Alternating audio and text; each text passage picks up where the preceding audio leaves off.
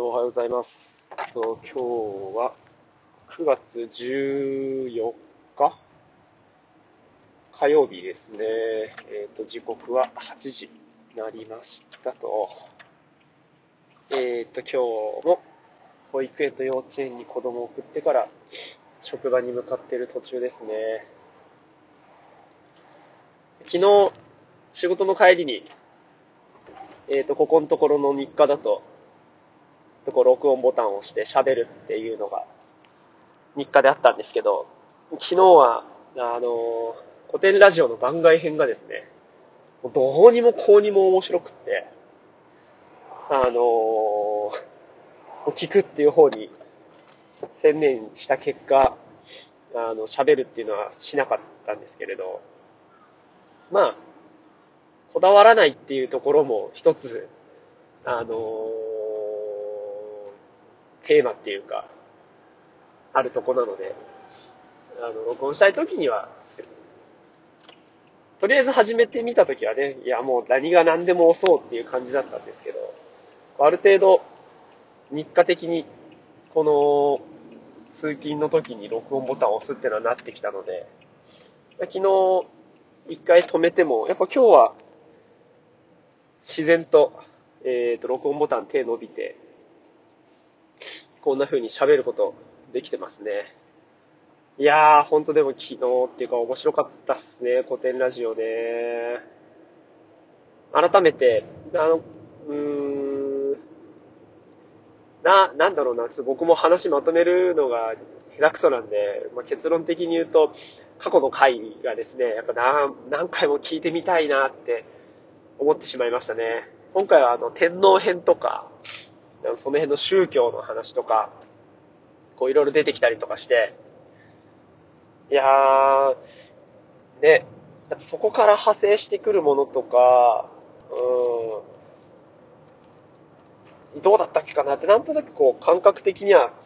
耳や頭に残ってるものっていうのはあるんですけど、それをこう系統立てて、えー、と誰かに伝えられるようになるまで、こう、頭で組み立てたりとか、ん何を感じたかみたいなのをね、自分の言葉で表現するためには、もうちょっと話聞いたりとか、まあ、ね、こう紙に書いてまとめるみたいなのも、したいっすね。まあ本当メモ程度でいいですし、1から100までっていうわけではないんですけれど、でも、うん、自分のためにもしそういうのが必要であれば、なんかやってみると、こう、きっかけっていうのを活かせるのかなと思ってますね。うーん。まあ、あとは、昨日、あの、夜にオンラインのセミナーみたい、セミナーがあって、全4回のうちの昨日は初回だったんですけれど、こう解剖学を臨床にどう生かすかっていうところでの、こう、オリエンテーションみたいな内容だったんですけれどね、うーん、やっぱこう、自分が接してる人の範囲っていうのはどんどんどんどん狭くなってきていて、こう知見とか、こう見見ることができるものとか、こう感じることができる範囲っていうのはもう本当どんどんどんどん狭くなっていってて、改めてこう、新しいものに触れないとか、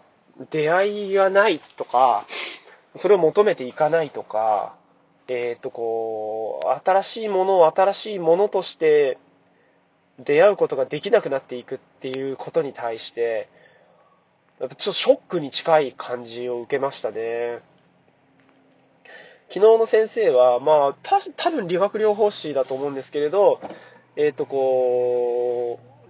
う、理学療法の養成校に行って、えっ、ー、と、こう、解剖実習の時に、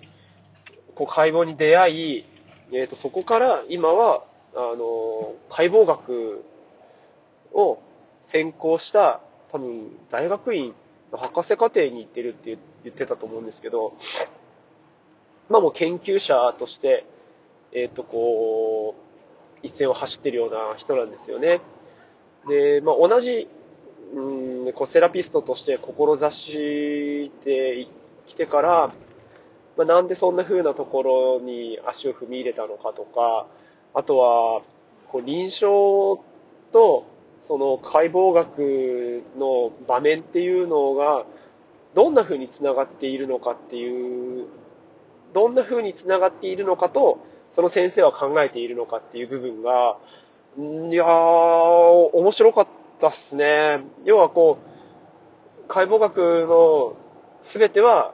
あの、ご遺体にこう帰ってくると。全てが目の前のご遺体にあるわけで、それっていうのは何なのかっていうと、うんとこう患者を大事にしているというか、患者のことを考えて、えっ、と、行っていることだと。研究っていうところで、こう、突き詰めて、あの、知らないことを知るとか、えっ、と、わからないことを明らかにしていくとか、今まで分かっていたことを、さらに、こう、バージョンアップっていうか、えっ、と、精度を高めていくっていうのは、が目的ではなく、やっぱそれを何のためにしてるか。だそれは手段でしかなくって、それは何のためなのかっていうと、やはり患者のため。だから、その解剖学っていうのを活かして臨床に立ち向かうっていう部分で、えっ、ー、と、僕たちもあなたたちも一緒だと。だからまあ本当方法は違えど目的っていうのは一緒で、えっ、ー、と、だからそこにこう高い志を持って取り組んでほしいみたいな話だったんじゃないのかなと昨日の時点ではね思うんですけど、ただまあ、あのね、学生の時っていうのは、こう、やらなきゃいけないことは、本当多分ね、受講生200人ぐらいいたんですけど、大体ほとんどね、皆さんやっぱ暗記科目として捉えて、名前を覚えてなんぼ、えっ、ー、と、じゃあ、うん、ほんだから、その、こう、解剖学として、解剖が、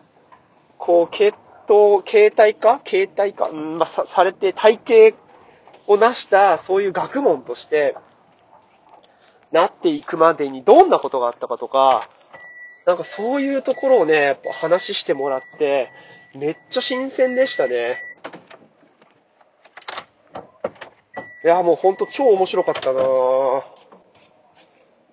し、なんかまあ、こう、そういう風になっていることへ感謝をしたりとか、やっぱこう歴史的な背景だったりとか、うーん、用語っていうのを統一するにはどんなことがあってとか、そういったこう、もろもろの話聞くと、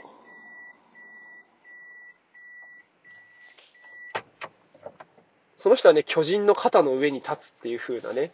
あの、有名な言葉があって、こう、過去の研究してる人たちや、そういう科学者っていうのは巨人だと。私たちはその肩の上に立っているから、より、えっ、ー、と、こう、容易に、その人たちが立っていたところから、こう、物事を見ることができるっていうような、そういう話してくれてたんですけど、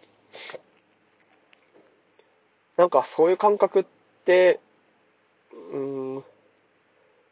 忘れちゃいけないっていうか、まあ、謙虚さっていうところと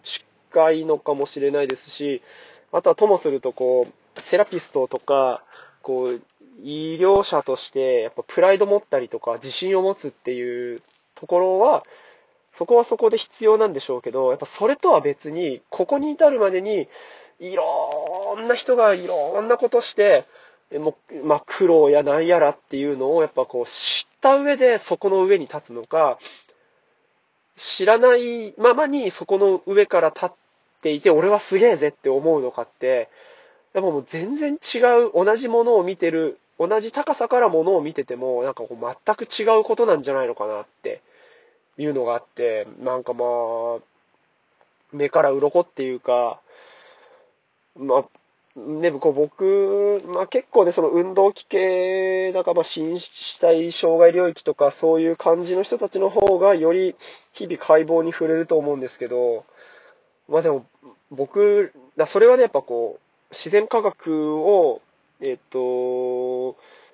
学んで、えっ、と、研究っていうところや、そういう観察、評価、えっ、と、それをまとめて考察して、人に何かをするっていう人たちにとっては、先人たちのそういう